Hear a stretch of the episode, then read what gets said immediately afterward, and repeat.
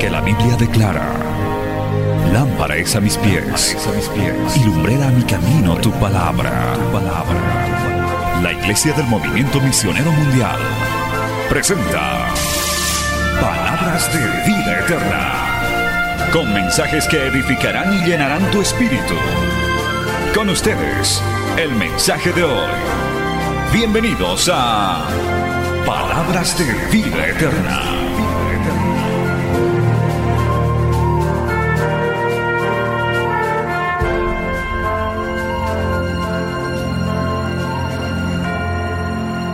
La Biblia en sus manos antes de sentarse en el Evangelio según San Juan. Gloria al nombre de Jesús. Ya saludamos a nuestra audiencia de Betel Radio, Betel Televisión, redes sociales, en este penúltimo culto del año 2023, año del testimonio. Ha terminado prácticamente y está comenzando el año de la armonía 2024. Un cordial saludo a todos nuestros oyentes, televidentes. Evangelio según San Juan, capítulo 6, aleluya. Y vamos a leer una porción de la palabra del Señor. Bendito el nombre de Jesús. Vamos a leer, amado hermano, desde el verso 60, gloria a Dios, hasta el verso 66. Bendito el nombre de Jesús. Verso 60 al 66, Juan capítulo 6. Muy atentos ahora a la palabra del Señor, ya no se distraiga con nada. Aleluya. Dice así la bendita palabra del Señor. En el nombre del Padre, del Hijo y del Espíritu Santo. Verso 60.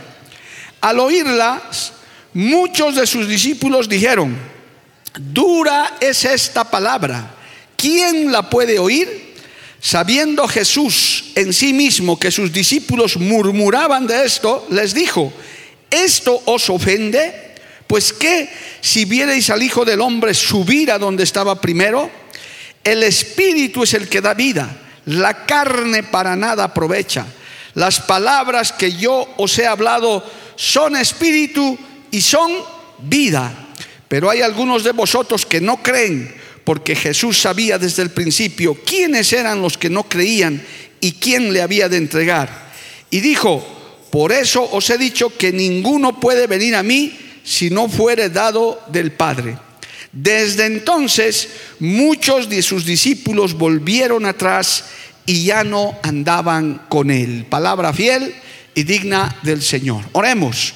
Padre Santo, te damos gracias en este hermoso día. Nos has congregado, Señor casi al finalizar este año has traído a tu pueblo a la iglesia y también has conectado a miles y miles de personas a través de la radio, de la televisión, de las redes sociales. Yo te pido que esta palabra sea de gran aliento, fortaleza, Señor, exhortación, guía que sea como esa lámpara que nos guía en lugares oscuros y podamos recibir esta palabra de salvación, esta palabra, Señor, de restauración y que dé mucho fruto cuando vuelva a ti, porque tu palabra dice que jamás tu palabra vuelve vacía. Es enviada bajo la dirección del Espíritu Santo y volverá a ti con mucho fruto para honra y gloria de tu nombre. Amén y amén. Dando gloria a Dios, tomen asiento, amado hermano. Aleluya. Lo único que está permitido aquí es alabar a Dios, amado hermano. Glorificar a Dios porque somos pentecostales de hueso colorado. Lo fuimos el año que está terminando y lo seguiremos siendo el que viene. Gloria al nombre de Jesús. Con más fuerza todavía, más renovados. ¿Cuántos dicen gloria a Dios, hermano? Hoy vamos a hablar, amado hermano, bajo el tema palabra que ofende o corazón duro. Gloria a Dios. Y es que, amado hermano, esto es muy importante discernirlo. Esto es muy importante. A veces se dice, la palabra es muy dura. Este predicador es muy duro. Pero si a los predicadores de este tiempo todavía nos siguen diciendo así, cuánto más a nuestro Señor Jesucristo, que en esta porción, hermano, dio un mensaje, una enseñanza cardinal importante a una cantidad de gente, una multitud de gente que le seguía por otras motivaciones, que no quería escuchar el verdadero evangelio, la verdadera palabra. Acuérdese, a manera de introducción, que antes de la llegada de nuestro Señor Jesucristo, antes de su nacimiento, que el mundo romano lo está festejando, gloria a Dios, hermano, hubo 400 años, 400 años de silencio profético, no hubo palabra profética. Entre el libro de Malaquías y Mateo, hay 400 años de silencio profético, no había palabra de Dios. El Señor guardó silencio, amado hermano, hasta que aparece un hombre extraño, vestido de piel de camello, comenzando a predicar en el desierto una palabra que estremeció a esa generación, alabado el nombre de Jesús. Anunciaba la llegada del Mesías, anunciaba la llegada de nuestro Señor Jesucristo a la tierra. Para entonces su pueblo Israel estaba metido, hermano, en religiosidad, en hipocresía, en pecados, en adulterios, en una cantidad de cosas. Por eso era necesario que en medio de la oscuridad resplandezca la luz del Evangelio. Alabado el nombre de Jesús. ¿Cuántos dicen amén, amado hermano? Pero el mensaje de Juan el Bautista, que lo vamos a ver más adelante, tampoco era un mensaje bonito, amado hermano, no era un mensaje de palabras dulces, era un mensaje confrontante. Y es que, hermanos, en esta mañana Dios me ha guiado a que usted también aprenda, a que usted también crezca a través de la palabra de exhortación, que usted no se ofenda, que usted no se moleste cuando a veces escucha desde este altar o desde otros lugares donde hay hombres y mujeres de Dios una palabra que lo confronta con su pecado, que lo confronta con su condición, esa palabra que a veces nos incomoda, que a veces nos molesta. Usted no se ofenda, usted dele gloria a Dios con tal que sea palabra de Dios, alabado el nombre de Jesús, que sea como martillo, como espada y es que, hermano, muchas veces se quiere endulzar la palabra, se quieren, hermano, la gente quiere solamente oír de amor y de misericordia, que ciertamente es parte del mensaje. Dios es amor, ¿cuántos dicen amén? Dios es un Dios de misericordia, ¿cuántos dicen amén? Dios nos ama, ¿cuántos dicen amén, hermano? Pero también es fuego consumidor. Es un Dios que juzga, es un Dios que quiere que vivamos conforme a los estándares que Él ha puesto en su palabra. Alabado el nombre de Jesús. Hermanos queridos, muchas veces cuando se predica la palabra, mire, yo le voy a dar solamente dos ejemplitos rápidos en esta introducción para que usted vaya captando lo que el Señor quiere decirnos en esta mañana. Gloria a Dios. ¿Cómo muestra la religión a Jesús hoy en día, a Jesucristo? ¿Cómo muestra? ¿Cómo lo retrata? ¿Cómo le gusta? A la religión, al paganismo, a los incrédulos, inclusive hasta los ateos que dicen, gracias a Dios soy ateo, dicen los ateos, aún a ellos, ¿qué les gusta? Quieren ver, como en las imágenes religiosas, un Cristo sangrante en la cruz del Calvario, derrotado, clavado en la cruz. Eso es lo que vemos a nivel de la religión romana en especial. Hermano, esa es la imagen que nos da. A mí me daba cuando yo era niño religioso, porque yo estudié en un colegio católico, a mí me daba tristeza ir a, una, ir a los templos católicos donde veía ahí, hermano, unas estatuas dobladas llorando y ahí veía la, estatua del que se supone que era Jesús, todo sangrante y colgado en la cruz, que ciertamente fue así, pero no se quedó así, alabado el nombre de Jesús, fue crucificado, muerto, lo sepultaron, pero al tercer día resucitó en victoria y ahora está sentado en el trono para juzgar a toda la humanidad. Ahora es rey de reyes y señor de señores. ¿Cuántos levantan su mano y le alaban a Dios? Pero cada vez que la religión nos muestra ahí, es como si el diablo dijera, Miren, ahí está Cristo derrotado, vencido, porque verdaderamente llegó un momento en el que el Señor cargó todos nuestros pecados y hermano dijo, Padre, ¿por qué me has abandonado? Eso quiere la religión. No quiere ver al otro Cristo, al verdadero, al de la Biblia, al Cristo que nos ama, al Cristo que nos corrige, al Cristo que nos exhorta, al Cristo que nos pastorea, alabado el nombre de Jesús. ¿Y cuál es la otra imagen? En fiestas paganas como las que se está celebrando en este momento o en estos días, ver un niñito indefenso que es incapaz de hacer cualquier cosa, Un niñito, el niñito Dios que le llama la religión pagana, el niñito Dios, un niñito que no hace nada y que a la gente le gusta. Dice, no, ahí está el niñito, el niñito no hace nada. Y ciertamente que puede ser un niño indefenso, un niño del pesebre. Y si muestran ahí, ve un niño que no hace nada, pero hay que adorarlo y hay que, hay, que, hay que encenderles foquitos y tonterías, gloria a Dios. Y dice, e-, ese niñito no hace nada. Nosotros no negamos eso.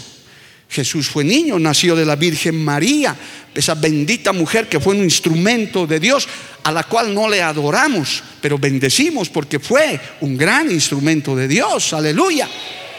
Pero no se quedó como niño, ese niño creció, se hizo grande y a los 30 años comenzó su ministerio poderoso sobre la tierra, sanando, libertando, rompiendo cadenas, enseñando su palabra. No se quedó como niño.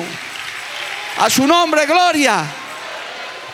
Por eso la Biblia no registra nada de su niñez casi, hermano, excepto el, cuando tenía 12 añitos que fue al templo. ¿Para qué? Era un niño normal que estaba creciendo, dice, en gracia y en estatura. Que todavía no estaba preparado humanamente para salir a su ministerio. ¿Para qué enterarnos de lo que ha hecho si era un niño normal que creció y se desarrolló en su tierra donde nació? Pero la religión nos quiere mostrar así. Eso le gusta a la gente. Por eso hasta hasta hermano, hay criminales que cargan un crucifijo, narcotraficantes que tienen un crucifijo grande de bronce ahí colgado y son más corruptos que cualquiera.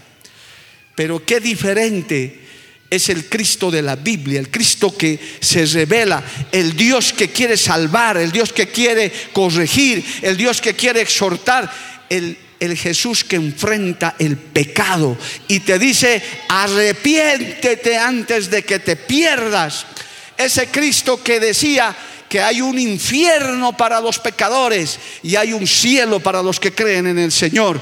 El infierno y el diablo son reales y ahí están para los pecadores, pero para los que aman a Cristo, para los que siguen la palabra, hay vida eterna, hay redención, hay perdón, hay misericordia. Alabado el nombre de Jesús.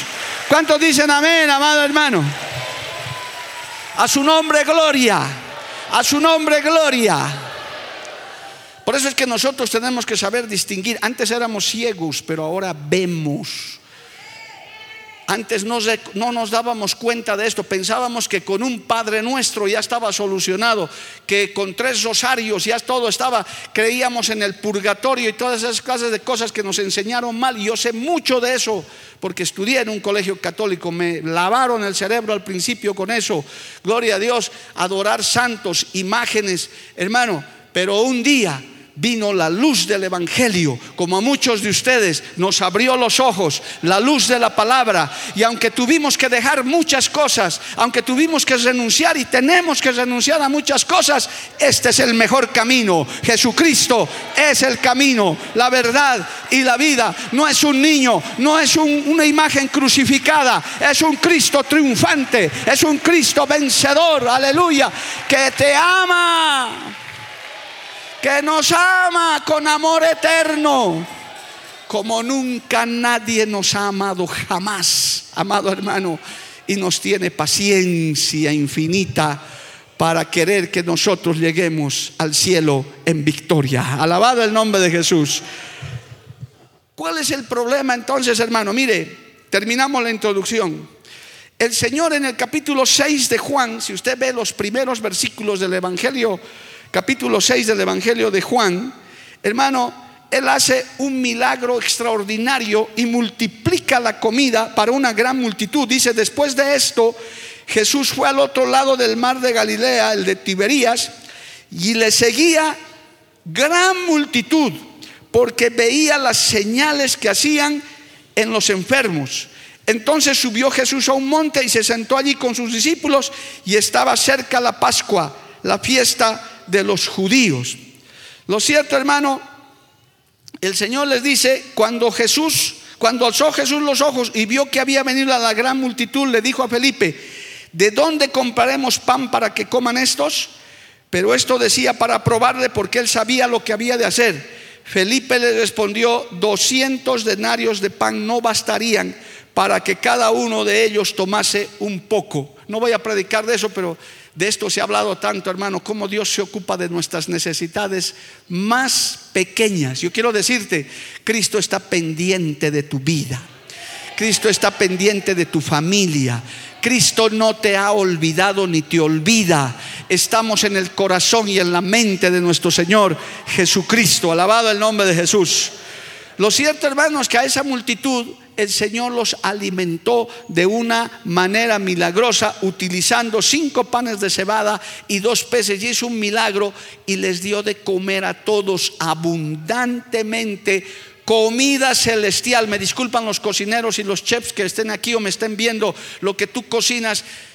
No es nada, hermano, de sabroso, ni, ni, ni, ni, tiene el sazón de la comida que viene del cielo, de la comida preparada por el Señor. Yo me imagino esos peces y esos panes han debido ser un banquete, amado hermano, porque la comida celestial es de mucho, de muy lejos, muy, mucho mejor que la comida que comemos en el mundo. Alabado el nombre de Jesús. Y les alimentó a todos. Y toda la gente dijo, qué maravilla. Si le seguimos a Jesús, ya tenemos que ir guardando ollas y todo. Es cuestión de ir con Él y tenemos comida gratis. Si nos enfermamos, nos va a sanar. Toda necesidad que tengamos nos va. Esto es maravilloso. Jesús no necesita ni siquiera financiadores ni nada. Él hace milagros y se convierten las cosas, se multiplican las cosas. Oiga, hermano, Ahí este pueblo equivocó su motivación. Cuidado. Cuidado, hermano, examina tus motivos. ¿Por qué eres cristiano? ¿Por qué sigues a Cristo? Examina tus motivaciones, por qué haces algo en la iglesia, por qué ayudas, por qué hasta das una ofrenda. Examina tus motivaciones, porque el Señor es el que mira la motivación correcta de tu corazón. Alabado el nombre de Jesús. Entonces, hermano, saltándonos al versículo 22 de Juan 6, al día siguiente, la gente que estaba al otro lado del mar vio que no había habido allí más que una sola barca y que Jesús no había entrado en ella con sus discípulos, sino que estos se habían ido solos. Pero otras barcas habían arribado a Tiberías junto al lugar donde habían comido el pan después de haber dado gracias al Señor. Cuando vio pues la gente que Jesús no estaba allí ni sus discípulos, entraron en sus barcas y fueron a Capernaum buscando a Jesús. Ahora escucha esto, hermano. Y hallándole al otro lado del mar le dijeron, Rabí, ¿cuándo llegaste aquí? Y el Señor se dio cuenta, dijo, estos no están viniendo por la palabra, ni porque están preocupados por mí, ni por... No, no, no, no. Les dijo, de cierto, de cierto os digo que me buscáis, no porque habéis visto las señales, sino porque comisteis el pan y os saciaste pedazo de comelones y quieren que yo los mantenga gratis a ustedes. Oh hermano, el Señor conoce tu corazón. En esta misma hora, desde aquí hasta el último que está allá, Él ya sabe qué estás pensando, qué tienes en tu corazón. Él lo sabe todo. Hasta tus cabellos están contados delante del Señor. Hay algunos que parecen que están en este culto, pero no están. Pero hay otros que están aquí alabando, atentos a la palabra del Señor. A su nombre sea la gloria. Qué bueno los que están aquí oyendo esta palabra. A su nombre sea la gloria. Trabajad no por la comida que perece, sino por la comida que a vida eterna permanece, la cual el Hijo del Hombre os dará, porque a este señaló Dios el Padre. El Señor se dio cuenta, hermano. El Señor se da cuenta ¿Con qué motivación le sigues? Pastor, obrero que me estás viendo, líder, diácono, ¿con qué motivación le sirves? Él sabe. ¿Con qué motivación das tu ofrenda? Alabado el nombre de Jesús. ¿Cómo hace? El Señor sabe y conoce hasta lo más profundo. Y él dijo, esta gente viene porque les ha dado de comer y piensan que todo el tiempo va a ser así. Por eso le seguían multitudes. Pero yo le digo, al final en el aposento alto, cuando ya Jesús había sido muerto y crucificado, para empezar, cuando Jesús estaba siendo juzgado y crucificado, ¿había multitudes a su alrededor? No, no había, no había nadie. Él quedó solo, amado hermano. Por último, ni sus discípulos estaban con él. Qué desgracia. ¿Dónde estaban esos cinco mil traga de decían antes, gloria a Dios? Que comieron pan gratis y ni siquiera estaban ahí, amado hermano. Qué triste, ¿verdad? ¿Dónde estaban? Apenas en el aposento alto cuando fundó su iglesia, acabaron 120. ¿Sabe por qué? Porque cuando el Señor se dio cuenta de esto, dijo un ratito, Aquí yo les voy a predicar lo que es la palabra de Dios. Por eso hay iglesias, hermano, que crecen bajo malos fundamentos, porque todo el tiempo les están endulzando la palabra, les permiten toda clase de cosas, les dejan hacer todo lo que quieran, solamente para amontonar gente. Pero qué diferente es cuando hay una palabra correcta, una palabra que te confronta, una palabra que te habla de santidad, de consagración, una palabra que te dice, deja de ser un pecador, deja la pornografía, deja la masturbación deja el pecado, deja de estar llenándote de inmoralidades, deja el robo, deja la corrupción. El Evangelio presenta esa palabra y hay mucha gente que le incomoda, incluida esta fiesta pagana, amado hermano, que se está celebrando incomoda a la gente. Ah, pero ¿cómo no van a celebrar la Navidad y el niñito Dios? No, Señor, aunque te incomode, Jesús no es niño ni se quedó como niño, ni tenemos que estar armando un arbolito, ni tenemos que estar haciendo esas cosas. Nosotros tenemos que adorar al Dios vivo y verdadero, al Cristo de la Biblia. A su nombre, gloria. Y si eso les ofende, qué pena, pero vamos a seguir predicando la palabra. Y si alguno quiere irse de la iglesia, que le vaya bien, mi amigo, mi hermano. Adelante. Que Dios te bendiga. La puerta es grande. Pero los que quieren quedarse recibirán palabras de vida eterna. Es preferible que ahora te incomode un poco la palabra, pero que te vayas al cielo. A que, a que hermano, vivas como quieras y como te dé la gana, creas que eres salvo y en el día final te leves una gran sorpresa y el Señor te diga, yo no te conozco, hacedor de maldad. Que Dios tenga misericordia. Alabado el nombre de Jesús. Es que hermano, el problema no está en la palabra. Ahora entro en el tema. El problema no está en la palabra. La palabra está escrita Dios es amor, Dios es misericordia, pero también su palabra es su palabra, amado hermano, no cambia, no se transforma. Jóvenes, hagan lo que hagan, no van a poder cambiar la palabra. Es más, hay un anatema si tú quieres acomodar la palabra. Es mejor que las nuevas generaciones reciban la palabra tal como es. Predicadores que hay que decirles, hermano, predique la palabra tal como es. Alabado el nombre de Jesús. Y enseguida le voy a dar ejemplos. Lo que pasa, hermano, es que no es que la palabra es dura, es que el corazón del hombre es duro. El corazón del hombre, que es el alma, es el ser, es la parte humana, no le gusta escuchar esas correcciones, no le gusta que se les confronte. Es más, hermano, hay predicadores que en el mundo moderno en el que vivimos hoy, que dicen, ya no hay que hablar tanto de infierno, ya no hay que hablar tanto de diablo, ya no hay que hablar tanto de pecado, hablemos más bien de prosperidad, hablemos más bien de bendición, de dientes de oro y cabellos de oro y eso que cae del cielo. Y usted nota eso, amado hermano. Cuando a veces dice, ¿quiénes quieren ser prosperados? Los altares se llenan de gente que dice, yo quiero ser prosperada. Pero cuando llamas, ¿cuántos quieren ser llenos del Espíritu Santo, ir a servir a Dios? Eso disminuye al 10%. Por eso, hermano, el problema no está en la palabra, el problema está en el corazón. Deuteronomio capítulo 9 dice esto, mira el Señor cómo se quejaba primero de su pueblo. Vaya a la Biblia, ¿cuántos siguen alabando a Dios? O también esta palabra les ofende a ustedes, amado hermano. Espero que ninguno se ofenda con la palabra.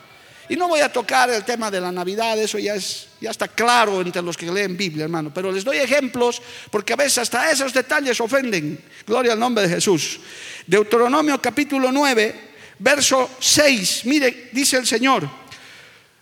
Alabado el nombre de Jesús. Por tanto, sabe que no es por tu justicia que Jehová tu Dios te da esta buena tierra para tomarla, porque pueblo duro de serviz eres tú Acuérdate, no olvides que has provocado la ira de Jehová tu Dios en el desierto, desde el día que saliste de la tierra de Egipto hasta que entraste en este lugar, habéis sido rebeldes a Jehová. Oiga, mire cómo el Señor se queja, hermano. En Oré provocáis ira a Jehová y se enojó Jehová contra vosotros para destruiros. Cuando yo subí al monte para recibir las tablas de piedra, las tablas del pacto que Jehová hizo con vosotros, estuve entonces en el monte 40 días y 40 noches sin comer pan ni beber agua Y me dio Jehová las tablas de piedra escritas con el dedo de Dios, y en ellas estaba escrito, según todas las palabras que os habló Jehová en el monte de medio del fuego, el día de la asamblea.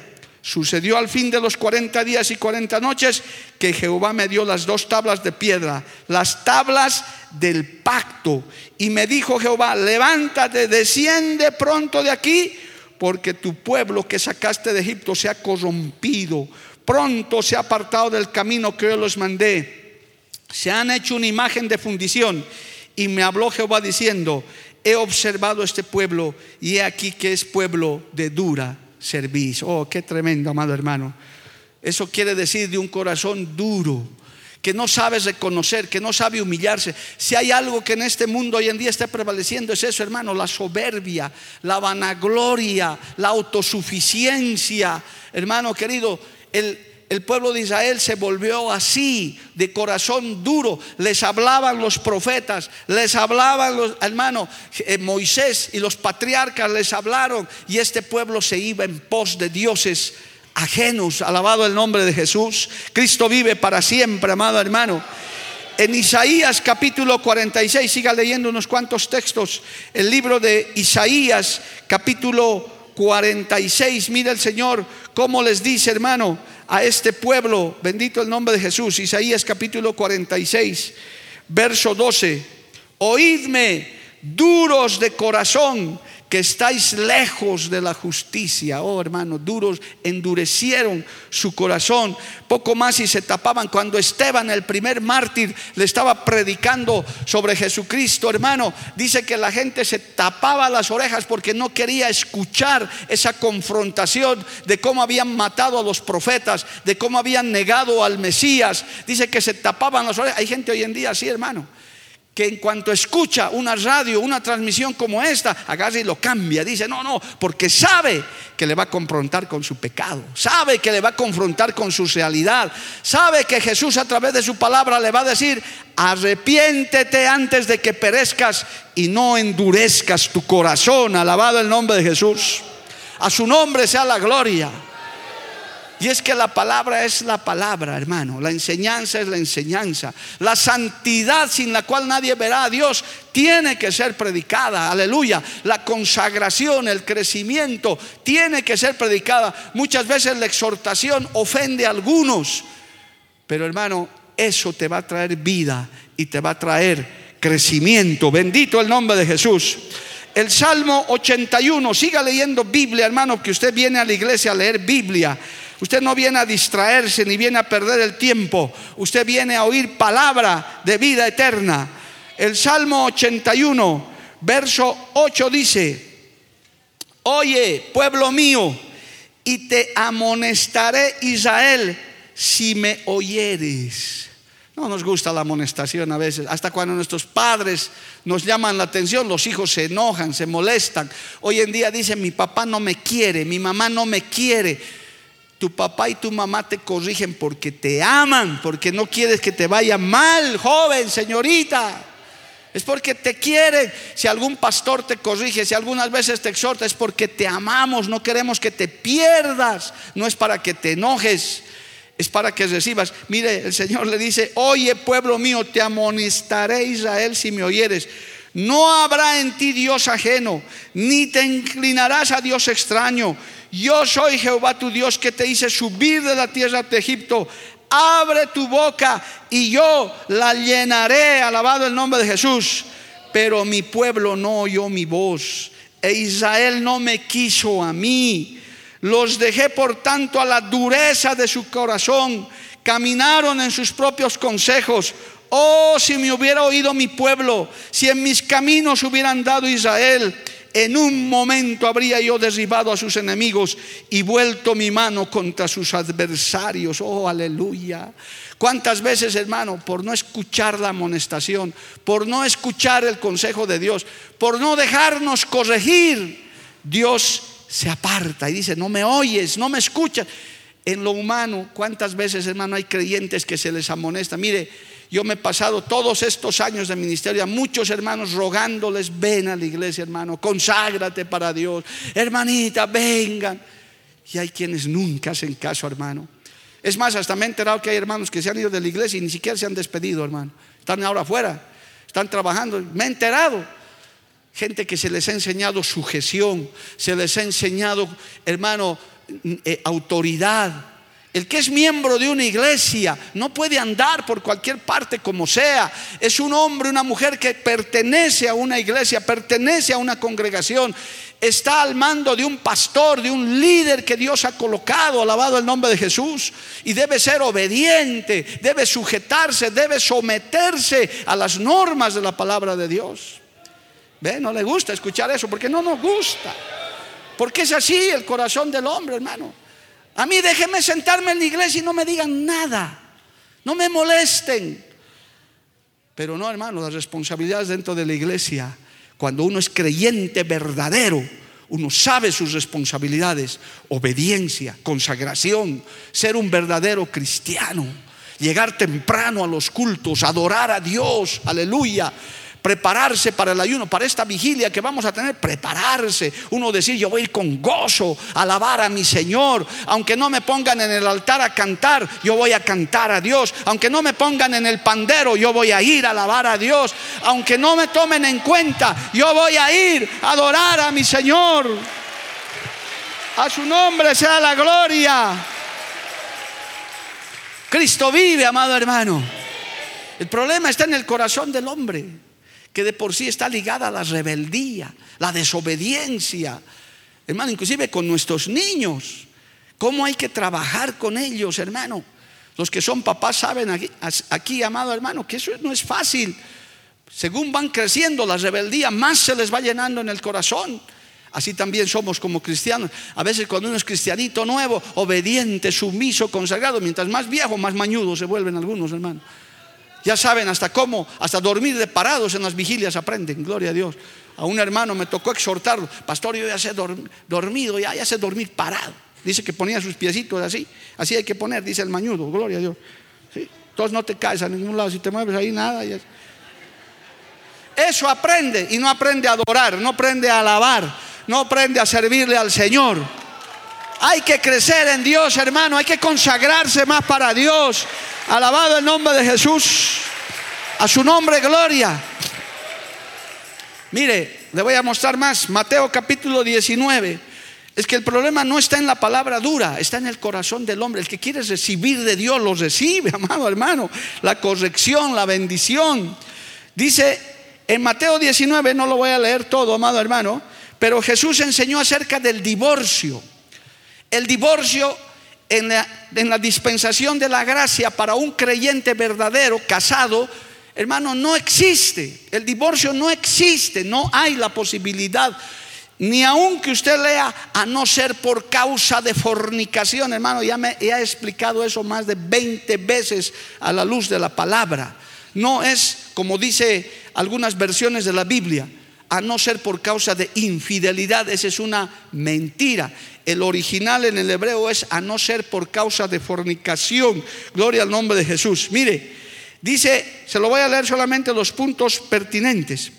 Y dijo, él respondiendo les dijo, cuando los fariseos, ¿qué le preguntaron? Entonces vinieron a él los fariseos tentándole y diciendo, o sea, con mala intención, ¿es lícito al hombre repudiar, o sea, divorciarse de su mujer por cualquier causa?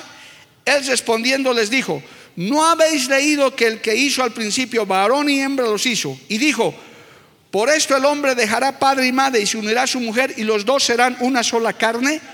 Así que no son ya más dos, sino una sola carne. Por tanto, lo que Dios juntó, no lo separe el hombre. Marcela, Raúl y todos los casados, nadie puede separar el matrimonio que Dios ha unido, nadie, ni el abogado ni el juez. Y claro, los que ya estaban ofendidos con esta palabra, dicen, ¿por qué pues mandó Moisés dar carta de divorcio y repudiarla? Y él les dijo, ¿qué les dijo? Por la dureza de vuestro corazón, Moisés os permitió repudiar a vuestras mujeres, mas al principio no fue así. Y aquí está la palabra dura. Y os digo que cualquiera que se divorcia o repudia a su mujer, porque eso quiere decir, salvo por causa de fornicación y se casa con otra, adultera. Y el que se casa con la repudiada, adultera. ¿Eh? Oh, pastor, pero yo pensaba casarme de nuevo. No, Señor, no se puede. No hay caso porque te vuelves un adúltero. Tengo las manos limpias de la sangre en estos 26 años de ministerio. No he recasado a nadie, hermano. Ni lo voy a hacer jamás. Se han enojado conmigo, se han molestado algunos, otros se han ido a, casarse, a recasarse no sé dónde, pero Dios me libre de mancharme las manos de sangre. No se puede por muy duro que parezca, aunque se enoje quien se enoje, aunque tengas que padecer separado, divorciado o divorciada que has llegado, la Biblia dice, quédate como estás, ya conoces, aguanta, lucha, pelea con la carne, pero salva tu alma. Aquí no te vamos a recasar jamás. No vamos a predicar eso. No existe el divorcio para un cristiano y una cristiana. ¿Cómo más lo podemos decir? Y mire los discípulos, los discípulos que le dijeron al Señor en el verso 10, le dijeron sus discípulos, si es así la condición del hombre con su mujer, no conviene casarse. Ah, qué, qué bonito, hermano. Juanitos y Pedritos y Santiaguitos, ah, no, si es para tener una mujer para toda la vida y no ser como Salomón, mejor, no, no, no no conviene casarse. Y los fariseos que estaban buscando que, que Jesucristo avale, de por bien hecho, lo que Moisés, por la dureza del corazón, aceptó porque le torcieron el brazo a Moisés. Por eso, hermano, el liderazgo es muy importante. Amigo que me ves, si estás en una iglesia liberal donde todo se permite, es culpa del liderazgo. Hay ovejitas que se están perdiendo sentados en la misma iglesia porque no les enseñan santidad, no les enseñan consagración, no les enseñan vivir la palabra. Se les permite de todo a los jóvenes y a los niños, se les enseña mal. Pero hermano, Dios nos ayude. Nosotros queremos enseñar la palabra tal como es, aunque te ofendas, aunque te parezca duro, aunque te parezca, hermano, extremista, aunque nos digan fanáticos, lo que quieran, la palabra de Dios es la que hay que cumplir. Alabado el nombre de Jesús. Y hay que cambiar nuestro corazón. ¿Cuántos dicen amén, amado hermano? A su nombre, gloria. Qué tremendo, gloria al nombre de Jesús. Hermano querido, mire, cuando el corazón no cambia, uno puede caer en inmoralidad, se puede acomodar. ¿Cuántos no se han recasado acomodando? Cristianos, yo conozco, evangélicos, cristianos, pastores llamados, pastores les han aconsejado. Ni modo, tienes que nomás recasarte, total, es que ya está en la China mi antiguo marido, ya, ya vive en Japón, ya tiene su pareja, puede ser, pero delante de Dios estás casado. Porque lo que Dios ha unido, el hombre no lo separe jamás. Si esto les ofende, lo siento, pero esa es la palabra de Dios. Sé que para muchos divorciados, divorciadas jóvenes es duro, es difícil, por eso hay que cuidar el matrimonio. Por eso hay que renovar el matrimonio. Por eso hay que cuidar, amado hermano, todos los días. Maridos, en la segunda parte voy a estar hablando de eso. Cuiden a sus esposas. No es fácil, el matrimonio no es sencillo, pero con la ayuda de Dios se puede. Alabado el nombre de Jesús. Avancemos rápido. Mira, hermano, la dureza del corazón trae religiosidad también, que es lo que estamos viviendo en fechas religiosas como estas. En Marcos capítulo 3, lea conmigo hermano, mire, aquí el Señor les dio duro, gloria a Dios, porque el Señor Jesucristo era de palabra hermosa, amorosa, pero también era de palabra dura, gloria al nombre de Jesús. Dice Marcos capítulo 3, mire, escuche esto, amado hermano. Otra vez entró Jesús, verso 1, en la sinagoga y había allí un hombre que tenía seca una mano y le acechaban para, para ver si en el día de reposo le sanaría a fin de poder acusarle.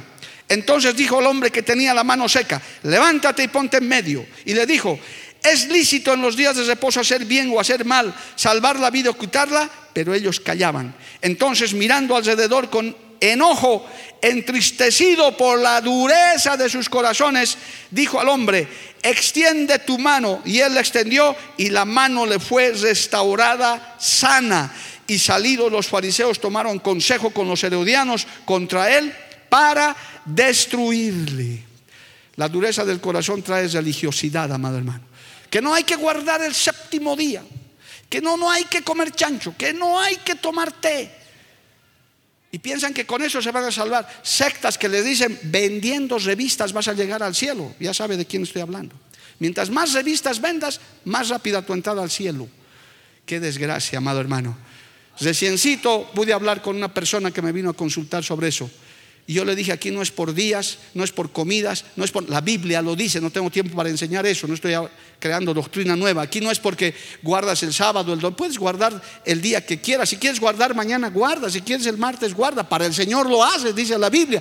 Nosotros preferimos el primer día de la semana, que es el domingo, venir a adorar a Dios. Eso es lo que queremos. Y usted viene y adora a Dios. Y el que no quiere, le adora mañana. Y el que no quiere el martes, el miércoles, el día que quieras, le alabas al Señor. Todos los días son de Dios. Alabado el nombre de Jesús. ¿Cuántos dicen amén, amado hermano? A su nombre, gloria. Dentro de las comidas, hermano. Y esto hay que recordar, aunque eh, a veces las enseñanzas, hermano, dan para estas cosas. Dentro de las comidas, todo podemos comer, de todo lo que es, excepto, en la Biblia está, excepto la sangre, hermano. Eso no se come. Y en nuestro medio occidental, cochabambinesco, boliviano, ¿dónde está la sangre? En la morcilla. En su pasilladita que te comes o que te vas a comer, nunca pidas morcilla, morcilla por motivo de conciencia, porque eso, eso es sangre, eso está prohibido. No se come eso. Entonces se le dice al pasillero, en vez de morcilla, aumentame un pedacito de carne más. Listo. ¿Por qué no, no le va a estar explicando, sabes qué, que en el concilio del libro de los hechos? No, no, ¿para qué? Usted no come eso y punto. Todo lo que tenga sangre, chocolates con sangre, no coma. No vas a darle una enseñanza teológica al, mozo o al que te está invitando, ¿verdad? ¿Para qué? Usted sabe, la, sangre no se come, eso sí.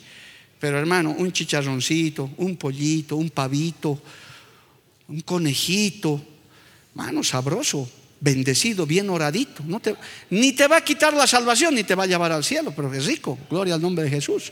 Está en la Biblia. Ahora, hay quienes dicen, no, el sábado hay que guardar, pero guarden. Amén, que Dios los bendiga. Pero nosotros preferimos el domingo. Romanos dice, aquí no es cuestión de días ni de comidas, porque el que lo hace, lo hace para el Señor. A su nombre, gloria. Pero el problema está en la dureza del corazón, amado hermano en la religiosidad. Ahora le voy a tocar algo. No importa si nos atrasamos diez minutitos más. Pero hermano, mire, la ropa no salva, no salva. Es verdad. Yo porque tenga corbata me voy a ir al cielo antes que el hermano que viene sin corbata. No, no hay problema. Pero yo soy ministro del Señor. Yo no puedo venir con mi pantalón chorreado y mi polera abierta, mostrando los vellos que no tengo. Gloria a Dios. Hermano, y soy el pastor fashion, el pastor Cristian Dior. No, no, hermano. Pero la Biblia dice que debo vestir con pudor y con modestia. Con decoro, dice la palabra del Señor. ¿Cuántos le alaban a Cristo, amado hermano? Y les enseñamos a las hermanas y a los hermanos bíblicamente que vistan con decoro. Mire, hermana, si esta Alejandrita siempre te sienta adentro, a ver, vengan ustedes con minifalda a sentarse aquí, hermano. Yo tendría que predicar así. Claro. O que se vengan las hermanas del coro con sus escotes hasta aquí, Dios mío, que usted qué estaría mirando? Porque somos carne, somos hueso todavía. Entonces la Biblia dice que el creyente debe vestir con pudor y con modestia, con decoro. No puede mostrar su desnudez, no puede mostrar su carne. Oh, aleluya, su nombre es gloria. Y si esto les ofende, es la palabra de Dios.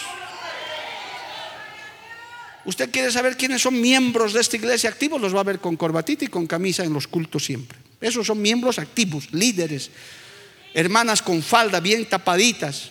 No tienen que estar mostrando sus carnes ni nada a nadie. La desnudez desde la caída de Adán y Eva en el huerto de Edén es pecado, amado hermano. Está en Levítico, hay todo un capítulo Por eso es que la mujer y el hombre tienen que cubrirse, tienen que vestirse con decoro. Y nosotros les aconsejamos, les pedimos, les enseñamos que si se viene con camisita, con corbatita, ojalá un trajecito, qué bonito. Las hermanas con faldita, que es la ropa de la mujer, hasta por su anatomía, por su naturaleza, es más cómodo.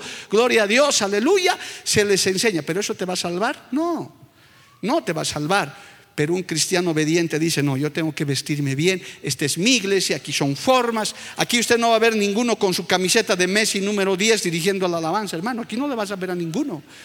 Y que, vengan con sus shorts hasta aquí, no, no, no, de ninguna manera. Aquí le dices, ¿quieres cantar Ariel Lique? Pues tienes que cumplir las normas, mi hijo, así es la cosa. ¿Quieres tocar pandero? Así nomás es no para que te salves, para que agrades a Dios, para que des testimonio, porque la salvación es por gracia, la salvación es por fe, la salvación ya la ganó el Señor en la cruz del Calvario. Es la dureza de tu corazón. Ahora dices, no me da la gana, voy a seguir con pantalón, dice la hermana, no me da la gana, no quiero, voy a venir así. Bueno, el problema no está en la palabra, el problema está en la dureza de tu corazón. Dios tiene que tratar tu corazón. No te vamos a traer con una regla y un palo y enseñarte aquí. No, hermano. Lo que sí, no vas a poder participar aquí adelante.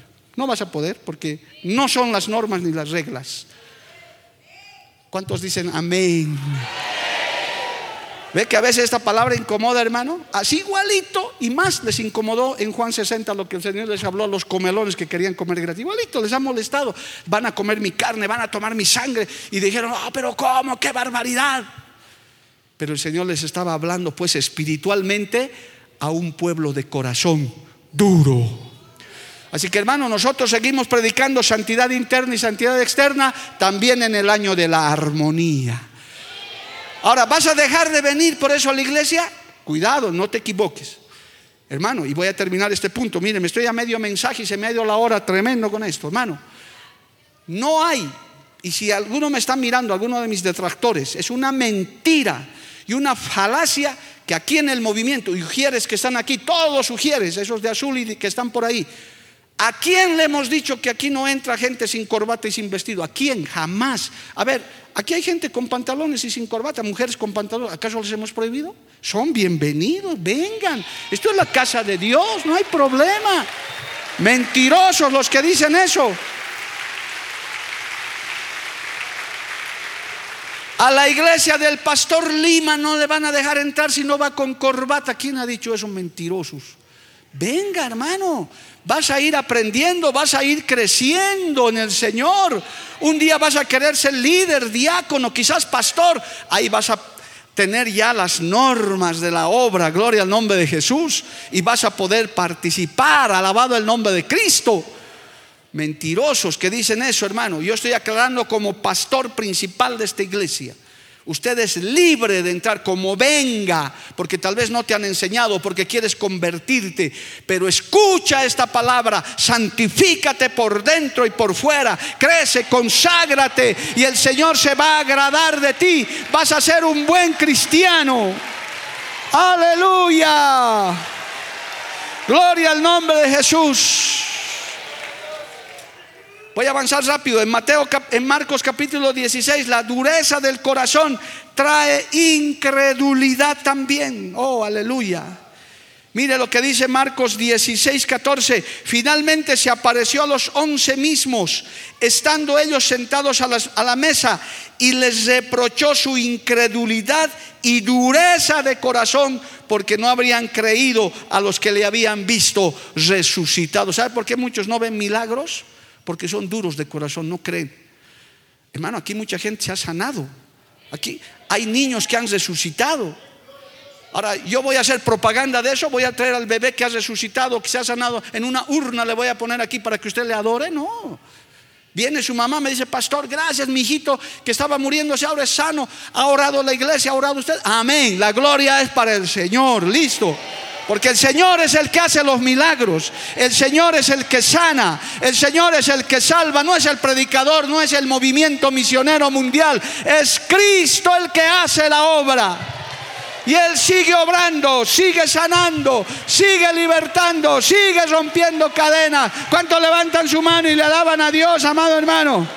A su nombre, gloria. Amén, hermanos. El que tiene un corazón duro, ni siquiera una palabra de milagro. Ve milagro y ni cree. Dicen, ah, este es mañudo, todo está organizado, dicen. Por eso ese cieguito que se sanó, eh, el Señor le sanó, le interrogaron los incrédulos y los hipócritas, hermano.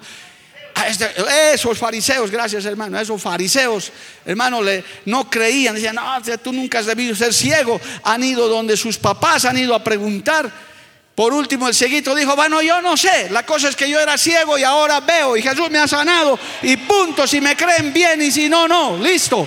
La cosa es que Cristo sigue sanando, la cosa es que Cristo sigue haciendo milagros, amado hermano. A su nombre, gloria. Hagamos el repaso rápido, amado hermano. Romanos capítulo 2, mira lo que dice. Alabado el nombre de Cristo. Aquí está la presencia del Señor, hermano. Y aunque a veces la palabra te incomoda, es mejor que ahora te incomode, pero que te vayas al cielo. Gloria al nombre de Jesús. Romanos capítulo 2, verso 5, usted lo va a terminar de leer en su casa. Pero por tu dureza y por tu corazón no arrepentido, atesoras para ti, para ti mismo ira para el día de la ira y de la revelación del justo juicio de Dios, el cual pagará a cada uno conforme a sus obras. Vida eterna a los que perseverando en bien hacer buscan gloria y honra e inmortalidad, pero ira y enojo a los que son contenciosos y no obedecen a la verdad, sino que obedecen a la injusticia, tribulación y angustia sobre todo ser humano que hace lo malo, el judío primeramente y también el griego, pero gloria y honra y paz a todo el que hace lo bueno, al judío primeramente y también al griego. ¿Hay infierno? Sí, y le espera al pecador que no se arrepiente. Hay cielo y vida eterna, sí, para el que hace bien, guarda su palabra y persevera en el camino. Gloria al nombre de Jesús. Y aquí vamos a seguir predicando sobre el diablo y el infierno. Jehová los reprenda, no para que te vayas allá, sino para que sepas quién es tu enemigo. Y no tenemos miedo de hacerlo, hermano. Lo hacemos. Porque usted tiene que saber lo que le espera, amigo, amiga. Usted tiene que saber lo que le espera si no acepta a Cristo en su corazón. No hay purgatorio, no existe, no hay tal cosa. Eso es una mentira. No es que un buen borrachito va a entrar al cielo, no, ningún borracho entrará en el reino de los cielos, ningún fornicario, ningún adúltero, ningún afeminado, ningún hechicero va a entrar al reino de los cielos. Lo dice la palabra del Señor y eso no vamos a dejar de predicar. Alabado el nombre de Jesús. Alabe a Dios, hermano. Y aunque le duela esta palabra, es mejor que la sepa. A su nombre, gloria. Efesios 4:17 dice, Efesios 4:17, y no estoy enojado, yo predico así, gloria a Dios. Esto pues digo y requiero que el Señor, que ya no andéis como los otros gentiles que andan en la vanidad de su mente, teniendo el entendimiento entenebrecido, ajenos de la vida de Dios por la ignorancia que en ellos hay, por la dureza de su corazón, los cuales después que perdieron toda sensibilidad, se entregaron a la lascivia para cometer con avidez toda clase de impureza. Mas vosotros no habéis aprendido así a Cristo. Alabado el nombre de Jesús. Qué tremendas consecuencias, hermano, de la dureza de vuestro corazón. Por eso es que no es que la palabra sea dura, es que uno aprenda a recibirla. Una, uno aprenda, hermano, a recibir. El Señor combatió eso duramente Rápidamente, hermano, Mateo 23 dice, mire, yo tengo que dejarle todos estos textos para que usted en su casa las revise, gloria al nombre de Jesús. Mateo capítulo 23, verso 27 dice, ay de vosotros escribas y fariseos hipócritas, porque sois semejantes a sepulcros blanqueados, que por fuera la verdad se muestran hermosos, mas por dentro estáis llenas de huesos muertos y de toda inmundicia. Por si acaso este es Jesús el que está predicando. Y a veces se ofende por una palabra que se le dice duro, hermano. Por eso yo alguna vez le dije, imagínense si algún cieguito aquí le, le curáramos como el Señor le curó a uno. Le escupió en la cara, hermano. Ahí está en la Biblia. Le escupió. Yo creo que me meten preso el rato, hermano. Está loco. Pero Jesús hacía así. Ahora usted dirá, es porque es Jesús. El Señor dijo, las cosas que yo he hecho, ustedes mayores harán todavía. Gloria al nombre de Jesús. Porque para el que cree en Jesús, todo es posible. Alabado el nombre de Jesús. El Señor está hablando eso, hermano. Hipócritas les dice sepulcros blanqueados, por fuera bonitos, por dentro llenos de huesos. Así los enfrentaba el Señor. Les decía clarito, y por eso se ofendían los fariseos, decían, este, ¿qué se creerá? ¿Qué les habrían decir, amado hermano? Miren, Lucas capítulo 3, verso 7 dice, esta palabra les ofende, gloria al nombre de Jesús, pero esta palabra es vida. Y decía a las multitudes que salían, mire, Juan el Bautista, el que lo antecedía, Juan el Bautista, ¿cuál era su mensaje después de 400 años? Como dice el libro de Lucas capítulo 3, verso 7, y decía a las multitudes que salían para ser bautizadas por él, oh generación de víboras, ¿quién os enseñó a huir de la ira venida? Uy, hermano, si uno les predicara así en este tiempo, a uno lo agarran a golpes. A ver, vengan esas víboras a arrepentirse aquí. Ay, Dios mío, Señor. Pero así era. Y es que esa generación estaba corrompida, peor, hermano, al igual que en estos tiempos. A veces da ganas de decir eso pero por estrategia, por gracia, por amor, a veces decimos, no, no, le llamaremos al pecador víbora, le diremos, hombre, mujer, ven y recibe a Jesucristo. ¿Qué más podemos hacer? Y algunos se ofenden por eso, hermano. Cuando se les dice, me ha dicho borracho, me ha dicho adúltero, me ha dicho inmoral, pero si estás así, Cristo te ha confrontado. No es que el predicador conozca tu vida, es Cristo el que conoce tu vida, mujer, varón, joven, señorita. El Señor conoce tu vida y te dice, arrepiéntete antes que sea tarde. Ven a Cristo antes que sea tarde. Alabado el nombre de Jesús. A su nombre, gloria. Cristo vive. Oh, hermano, en Juan capítulo 6, volviendo a nuestro texto principal, ese fue el problema. El Señor les dio, lea en su casa todo el mensaje de Juan 6, amado hermano. ¿Y sabe qué? ¿Qué pasó después de esa palabra? El último versículo que hemos leído en nuestro texto principal. Desde entonces muchos de sus discípulos volvieron atrás y ya no andaban con él. Qué triste, ¿verdad? Que después de escuchar este mensaje, que un poquito he tocado, Pastor Jorge, de santidad interna y externa, ¿no? Un poquito, es un detallito, porque eso es una enseñanza larga, por qué la mujer no debe usar pantalones, por qué no debe usar aretes, por qué no se pinta, por qué no se depila las cejas, todo está en la Biblia. Por eso les enseñamos a las hermanas y a los hermanos igual, a venir a la iglesia correctamente, no como una cancha de fútbol, porque esto es casa de Dios y puerta del cielo. Hermano, esto es, esto es un lugar santo. El lugar donde usted está es santo, porque está el santo de los santos, el tres veces santo. Por eso uno tiene que venir a la casa de Dios con reverencia, hermano. Usted no viene, usted no va a ver niños correteando, subiéndose aquí. Mire, mire este orden, hermano. Y los sugieres saben, están ahí mirando porque sabemos que aquí está el santo, santo, santo, tres veces santo, alabado el nombre de Jesús. Qué triste sería, hermano. Qué lamentable sería que se escriba este texto de esta iglesia de, Cochabamba también. Y después de haber escuchado el mensaje del 24 de diciembre, muchos hermanos ya no volvieron a la iglesia. Oh, qué triste. ¿Y sabes qué diría yo? A los músicos y a los líderes, a los antiguos, a, todos estos jóvenes, ¿ustedes también quieren irse? Pueden irse también, no hay problema, váyanse. Ustedes también quieren, no, pastores, que ya queremos bailar reggaetón aquí adelante y hay que modernizar la iglesia. Los panderos queremos estar con minifalda. ¿Quieren irse ustedes también? Pueden irse. Pero yo estoy seguro que más de uno, si no todos, dijeran, no, no, no, ¿dónde iremos? Si solo Cristo tiene palabras de vida eterna. Yo prefiero esta palabra. Yo prefiero esta palabra. Yo prefiero que me digan la verdad. Yo prefiero que me digan la verdad aunque me duela. Yo prefiero vivir en santidad. Yo prefiero que me corrijan antes de perderme. Alabado el nombre de Jesús. Ahí apareció Pedro y dijo, ¿A dónde iremos, Señor, si solo tú tienes palabras de vida eterna? El problema no es la palabra de exhortación, el problema no es la palabra que sea dura. Es más, si tuviera que leerle la lista, hermano, de textos que están ahí cuando el Señor confrontó con su pecado, mucha gente se ofendía, se, se incomodaba porque Cristo tenía un mensaje revolucionario que para su época sacudió y esa palabra sigue corriendo. Hermano, al Señor no le importó.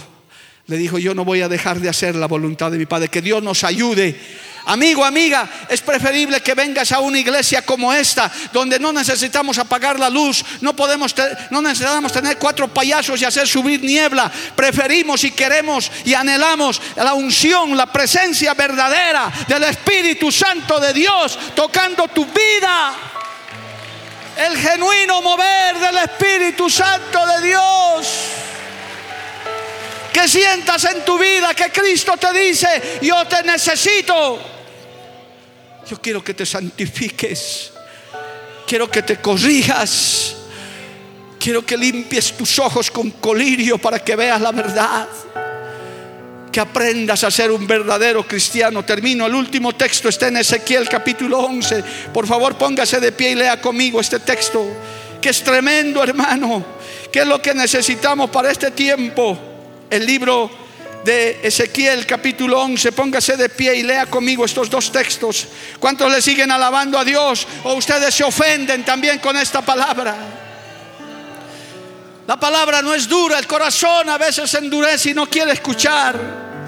Ezequiel 11, capítulo, capítulo 11, versículo 19 dice, oh aleluya, y les daré un corazón y un espíritu nuevo pondré dentro de ellos y quitaré el corazón de piedra de en medio de su carne y les daré un corazón de carne. ¿Para qué? Para que anden en mis ordenanzas y guarden mis decretos y los cumplan y me sean por pueblo y yo sea a ellos por Dios. Oh, aleluya.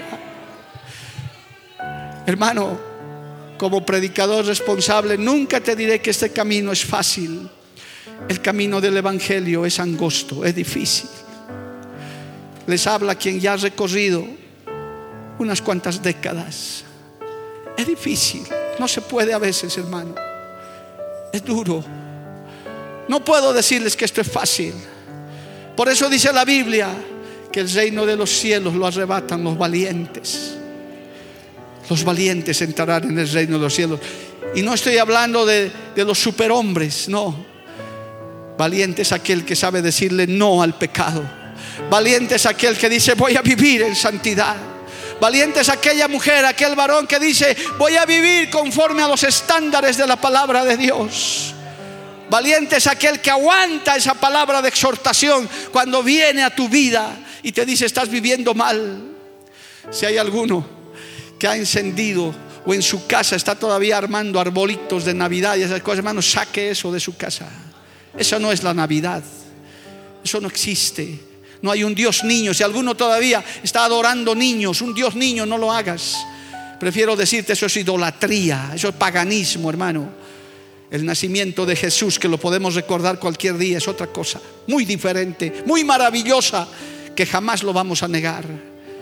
Pastor, cometo pecados reuniéndome en familia. No, ¿por qué, hermano? Reúnete, es fin de año. El pecado no está en eso. El pecado está en el paganismo, en la idolatría, en querer adorar un Dios niño y poner árboles babilónicos por ahí, hermano. Qué triste, si otros los hacen, usted no lo haga. Usted lea la Biblia. Usted está viniendo a una iglesia de sana doctrina. Cada quien dará cuentas de lo que hace, hermano, pero aquí yo prefiero predicarles esta palabra. Si te quieres quedar, eres bienvenido. Si quieres irte, que Dios te acompañe y Dios te guíe, no hay problema. Pero quiero orar por su vida. Si hay alguien en esta mañana, mira, que hay hermanos y aquí adelante. Si hay alguno que quiere venir aquí adelante, quiere aceptar a Jesús, quiere decir, Señor, yo quiero vivir para ti. No te arrodilles por lo menos, pero ven aquí adelante, vamos a orar por tu vida. Padre bueno, maravilloso, Dios de toda gloria. Tu palabra es dura, pero es más duro nuestro corazón, Señor, a veces que no queremos, Dios de la gloria, aceptar tus verdades.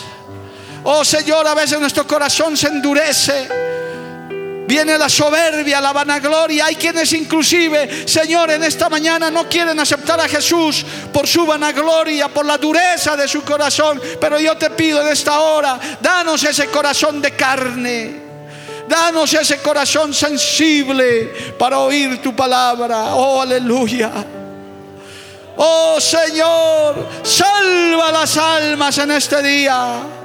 Liberta a los cautivos. Saca todo paganismo, todo romanismo. Y ven con tu gracia y con tu amor. Santifícanos en tu verdad, Padre. Tu palabra es verdad. Oh Señor, límpianos, purifícanos. Dile hermano en esta mañana, dame un corazón de carne. Dame un corazón nuevo. Dame un corazón nuevo, renuévame. Tal vez me he estado llenando de religiosidad. Tal vez me he estado llenando de malos hábitos, de pecados. Oh, aleluya. Dame ese corazón de carne. Dame ese corazón sensible. Oh, si hay alguien en esta mañana que quiere aceptar a Jesucristo como su Señor y Salvador, si no puedes llegar aquí adelante, enseguida vamos a hacer una oración por tu vida para que el Señor te salve, cambie tu corazón, cambie tu vida. Oh, aleluya, Jesucristo te ama. Hay un Dios de santidad, hay un Dios de consagración. Y esta obra no va a perder ese mensaje. Seguiremos predicando ese mensaje de santidad, ese mensaje de consagración, ese mensaje que confronta al ser humano con su pecado. Señor, ayúdanos. Dile, hermano, hermana, aunque tu palabra sea dura, yo quiero recibirla, yo quiero practicarla, porque quiero llegar al cielo. Señor, sálvame, dile, sálvame, Padre, límpiame, Jesús, salva las almas, Padre, liberta a los cautivos.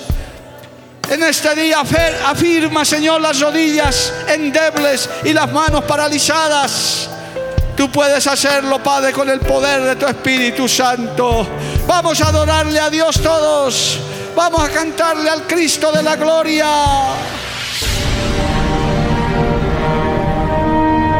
Porque la Biblia declara, lámpara es a mis pies, a mis pies y lumbrera a mi camino tu palabra. tu palabra. La Iglesia del Movimiento Misionero Mundial tuvo el grato placer de presentar Palabras de Vida Eterna. Si el mensaje de hoy ha edificado tu vida y llenado tu ser, comunícate con los teléfonos de esta emisora. También para pedir una copia del mismo y compartir con otros. Esta fue una producción de la Iglesia del Movimiento Misionero Mundial. Gracias por tu atención.